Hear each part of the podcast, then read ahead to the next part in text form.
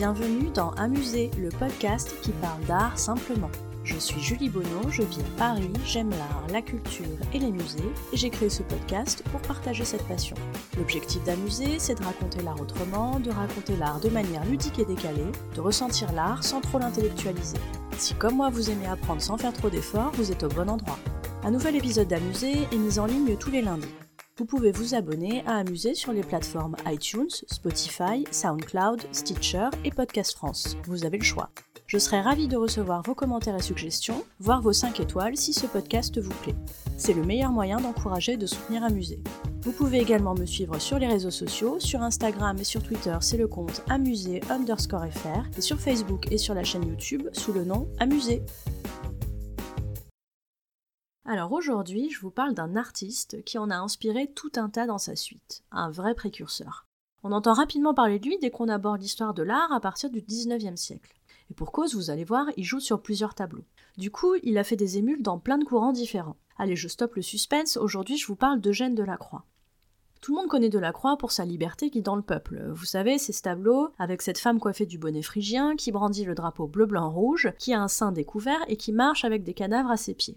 C'est un tableau emblématique qui rebondit sur l'actualité, si je peux le dire comme ça. Le tableau parle de révolution, et Paris vient justement de vivre une révolution, celle de 1830. Car Delacroix, il a vécu au XIXe siècle, et il est un témoin des bouleversements politiques de son époque. Si vous avez écouté l'épisode 12 d'Amusé, vous savez déjà que Delacroix était un ami et un protégé de Géricault, tous deux partageant les mêmes influences et aspirations artistiques. Tous deux sont des romantiques, du courant romantisme de l'histoire de l'art. Ce n'est pas une référence à notre usage contemporain du mot romantique, bien qu'ils étaient peut-être également des gentlemen dans la vie, je ne sais pas. Delacroix, il s'est jamais qualifié de romantique parce qu'il pensait pas réaliser des œuvres exacerbant la folie, la maladie, la mort, comme c'est traditionnellement le cas d'un romantique. C'est pourtant dans ce courant d'histoire de l'art qu'on le range. Delacroix, il a aussi puisé son inspiration dans les voyages, Angleterre et Maroc notamment. Ça fait donc de Delacroix également un orientaliste, du nom du courant de l'histoire de l'art qui met à l'honneur des décors et des personnages vus en Orient. Les orientalistes y peignent des scènes dans le désert, dans des harems, dans des intérieurs orientaux. Delacroix peindra Les Femmes d'Alger, qui est une toile orientaliste emblématique. Et puis Delacroix, c'est également et surtout le génie du mouvement et de la couleur. Et c'est en cela qu'il annoncera l'impressionnisme et inspirera les artistes à venir. Je vous parlais dans l'épisode 8 d'amuser de l'éternelle querelle entre partisans du dessin et partisans de la couleur. Bien Delacroix, lui, il est team couleur à fond. Delacroix, c'est un génie de la couleur qui arrive à suggérer du sang alors que vous n'en voyez pas. Exemple avec la mort de Sardanapale, un de mes tableaux préférés de Delacroix. C'est une histoire glauque qui inspire le tableau. Sardanapale, c'est la légende d'un roi qui se rend compte que le pouvoir lui échappe et qui ne voit aucune autre issue que de se suicider en sacrifiant par la même occasion ses femmes, ses chevaux et tous les objets précieux auxquels il tient. Voilà, voilà. Alors regardons le tableau qu'en fait Delacroix. Quand vous regardez ce tableau, vous êtes normalement frappé par la violence, l'agitation, la douleur que subissent les personnages.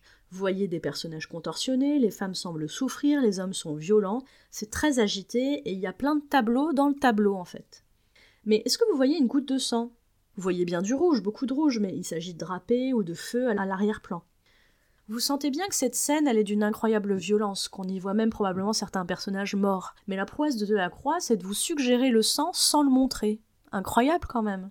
Et puis notons le mouvement dans cette œuvre, toutes ces ondulations qui ajoutent à l'agitation. La seule immobilité est incarnée par Sardanapale lui-même, posé sur son lit à regarder ce spectacle effroyable. On a un peu de mal à ressentir de l'empathie pour lui dans ces conditions. Voyez comme grâce à l'utilisation géniale de la couleur, de la croix, il arrive à nous faire plonger dans nos émotions. Et voilà en quoi il annonce la révolution impressionniste et plus tard post-impressionniste. La couleur, toujours la couleur. Si la grande œuvre de Delacroix vous intéresse, vous trouverez bien sûr ses toiles les plus connues au musée du Louvre, mais sachez que l'ancienne maison de Delacroix ainsi que son atelier ont été transformés en musée. Une petite maison avec un jardin tout mignon dans le 6e arrondissement à Paris, à visiter au moins une fois quand on aime Delacroix. Vous trouverez dans les notes de cet épisode des références intéressantes en lien avec le sujet traité.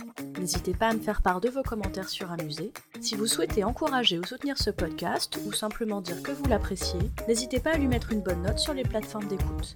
Non seulement les bonnes notes ça fait plaisir et c'est encourageant, mais ça permet en plus de faire connaître Amusé. Merci à vous